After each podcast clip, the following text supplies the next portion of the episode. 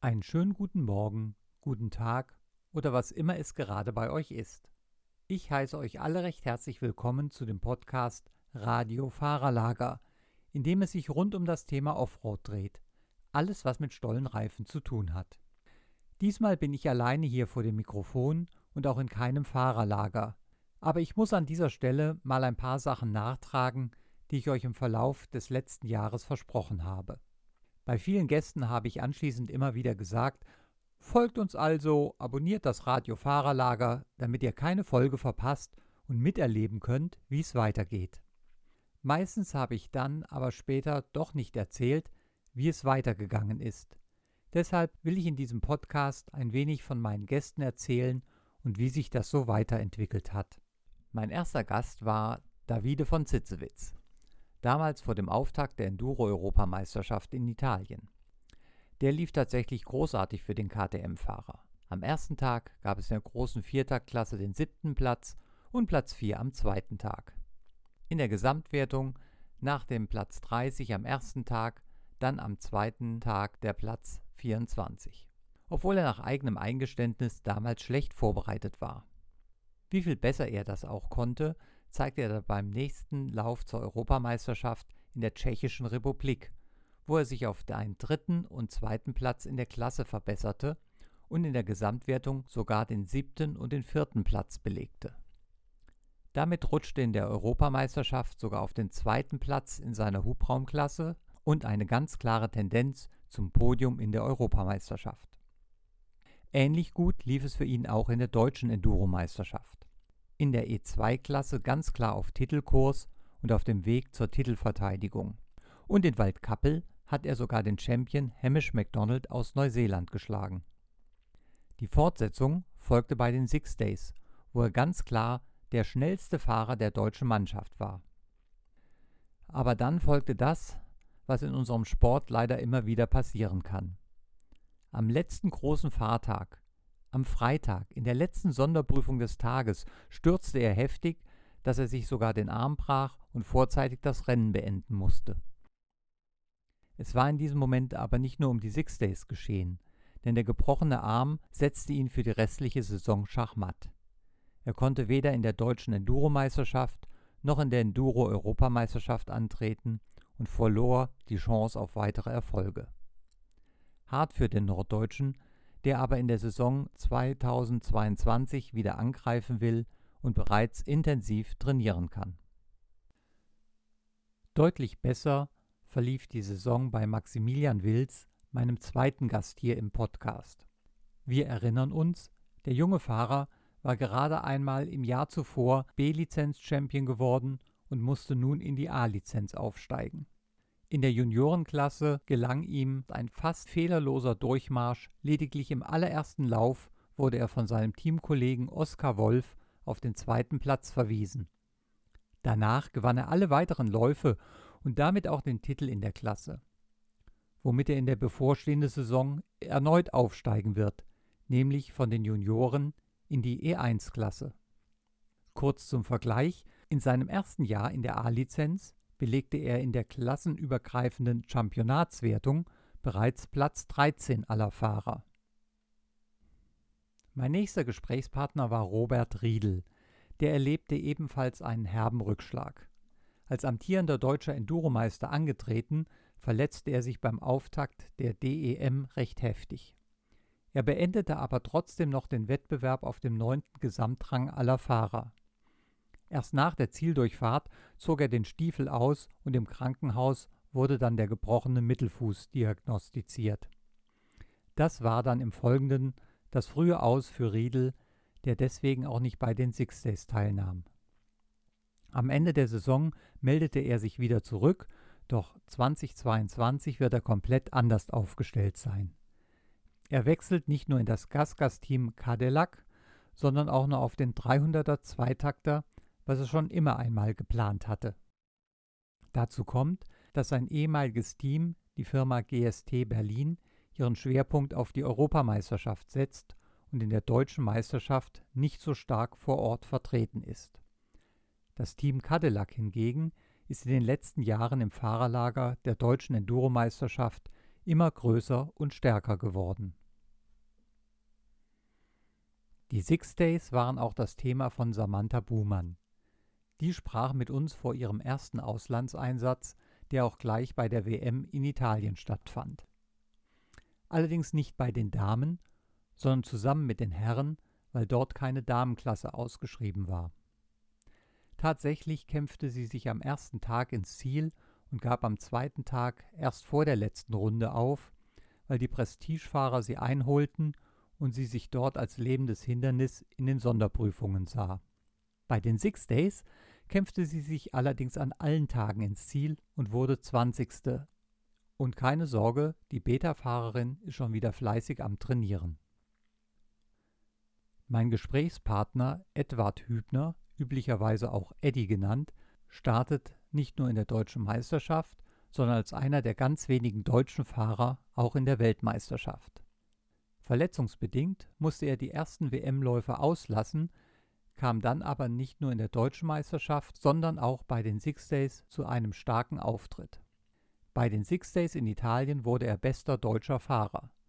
18. Platz in der Klasse und mit dem 46. Platz in der Gesamtwertung unter den Top 50 der Welt. Das ist definitiv eine starke Leistung. Dass er anschließend auch noch seinen fünften Titel in der deutschen Meisterschaft holte, sei nur am Rande erwähnt. In der Saison 2022 wird er statt mit der 350er wieder auf der 250er antreten. Die letzten beiden Läufe der Weltmeisterschaft hatte er schon in der E1-Klasse bestritten und war mit dem kleinen Motorrad wieder gut zurechtgekommen. Wen wundert's, immerhin hat er mit der 250er schon dreimal den deutschen Meistertitel geholt. Senior Arne Domeyer hatte uns erzählt, dass er nur noch zum Spaß fährt und dass er auch deshalb nicht alle Läufe zur deutschen Meisterschaft bestreiten würde. Anders sah sein Engagement in der Europameisterschaft aus, wo er vor zwei Jahren schon einmal Meister in der Seniorenklasse geworden war. Das war auch sein Ziel in der vergangenen Saison, wo ihm allerdings eine heftige Erkältung einen Strich durch die Rechnung machte. In der Tschechischen Republik konnte er nicht an den Start gehen, sondern er lag nach vorzeitigem Rennabbruch am zweiten Tag nur noch mit heftigem Fieber im Bett.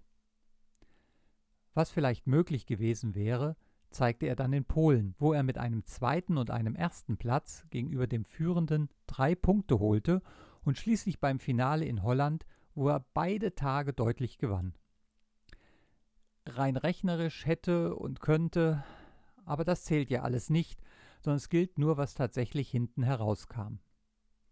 Der dritte Platz in der Europameisterschaft ist mehr als respektabel und damit ist der Norddeutsche immer noch bester Deutscher in diesem Jahr geworden.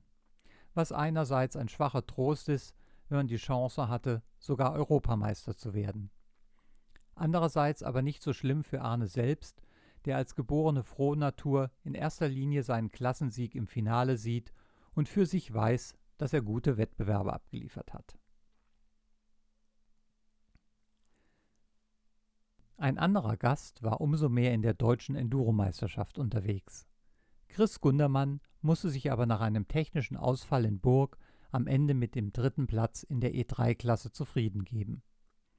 Beim Finale rückte er außerdem mit einer 300er Zweitaktmaschine an. Das war quasi die Vorbereitung auf die kommende Saison, wo er dann neben der DEM, der deutschen Enduromeisterschaft, und der German Cross Country Serie auch die deutsche Hard Enduro Serie bestreiten will. Mit Dirk Peter hatten wir noch einen zweiten Senior im Gespräch. Der fährt eben viel in der deutschen Enduromeisterschaft und gewann am Ende wieder souverän die Seniorenklasse, obwohl er sich im Alter von 45 Jahren da mit Konkurrenten herumschlagen muss, die doch einige Jahre jünger sind. Den Helm an den Nagel gehängt hatte unser Gesprächspartner Dennis Schröter. Und der fuhr in der deutschen Enduromeisterschaft nun als Track-Inspektor und sportlicher Berater mit. Nicht in den Rennen, sondern vor allen Dingen vorneweg um die Strecke und die Zeiten optimal auszurichten. Das wird auch in der Saison 2022 so bleiben. Im Gegenteil, man hat seine Funktion sogar noch aufgewertet und er wird zukünftig zusammen mit dem neu geschaffenen Posten eines Race Directors direkt den Fahrtleiter beraten. Ein wenig Pech hatte Leon Henschel nach unserem Gespräch. Der wollte sich eigentlich beim Finale der Hard Enduro Weltmeisterschaft für das Finale beim Getzen Rodeo qualifizieren. Das ist ihm allerdings denkbar knapp nicht gelungen und deshalb gab es keine weiteren Weltmeisterschaftspunkte für den Norddeutschen. Dafür gab es aber umso mehr Punkte in der Super Enduro Weltmeisterschaft. Beim Auftakt in Polen kämpfte sich Henschel auf den zweiten Gesamtrang. Und ein wenig Kampf wurde es dann tatsächlich, denn er ramponierte sich im letzten Lauf die Auspuffbirne seiner 300er so heftig, dass der Motor nur noch wenig Leistung hatte. Da half dann auch sein Fahrkönnen nichts mehr. Aber aufgrund der guten Ergebnisse der ersten beiden Läufe reichte seine Platzierung am Ende doch noch für den zweiten Platz beim ersten Lauf in der Wintersaison. Mehr Glück in Deutschland hatte Gary Dittmann. Der damals noch 18-Jährige fuhr auf einer 125er im deutschen Enduropokal bzw. im Jugendcup, der eben nur mit 125er gefahren wird. Sein dritter Platz beim Finallauf reichte dann zur Meisterschaft in der Klasse und gleichzeitig war es der dritte Platz in der Tageswertung aller B-Lizenzfahrer und deshalb gewann er auch den DMSB Enduro Cup oder wie wir sagen würden, das B-Championat. Respekt von unserer Seite her und wir sehen ihn dann als Aufsteiger in der Saison 2022 mit der A-Lizenz in der Juniorenklasse. Allerdings nicht auf der 125er, sondern er wechselt auf die 250er Viertakt-Gas-Gas in das Team Cadillac, das sich mit dem Motorrad zweifelsohne auskennt. Denn in dem Team wurde mit diesem Motorrad Yannick Spachmüller deutscher Meister in der E1-Klasse. Soweit also zu dem, was bisher geschah und gesagt wurde. Und damit ist noch lange nicht Schluss, denn gerade in der deutschen Enduro-Meisterschaft wird es in der nächsten Saison wieder sehr interessant. Kann E1-Meister Yannick Spachmüller seinen Titel verteidigen wo doch zwei Ex-Meister zurückgekommen sind, nicht nur, wie vorhin schon erwähnt, der Eddie Hübner, sondern auch Andy Bayer, der sich nach einer gesundheitsbedingten Auszeit in der vorletzten Saison dann letzte Saison auf einer 300er in der E3-Klasse versucht hatte, wo er immerhin Vizemeister geworden ist. Der Titel in der E2-Klasse wird definitiv neu vergeben, denn Meister Hübner ist abgewandert Dafür wird aber Davide von Zitzewitz sicher umso stärker zurückkommen. Bleibt die Frage, ob der Neudeutsche dann auch stark genug sein kann, den amtierenden Champion öfter mal zu ärgern oder gar zu schlagen. Denn sicherlich wird der Neuseeländer Hamish MacDonald auf der Sherco ebenfalls wieder am Start sein. Aber als Fahrer mit ausländischer Lizenz wird er nicht für die Hubraumklassen gewertet, sondern nur, und das nur jetzt mal in Anführungszeichen, nur für das Championat aller Fahrer. In der E3-Klasse ist Titelverteidiger Luca Fischeder auf internationalem Niveau unterwegs und deshalb dürfte es die Konkurrenz dort sehr schwer haben. Aber, und es gibt immer ein Aber, es kann immer etwas passieren, was so nicht geplant ist, und deshalb gilt es für jeden erst einmal unverletzt über die Saison zu kommen.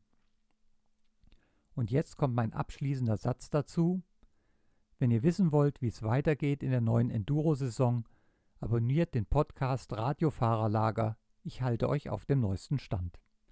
Vielen Dank fürs Zuhören.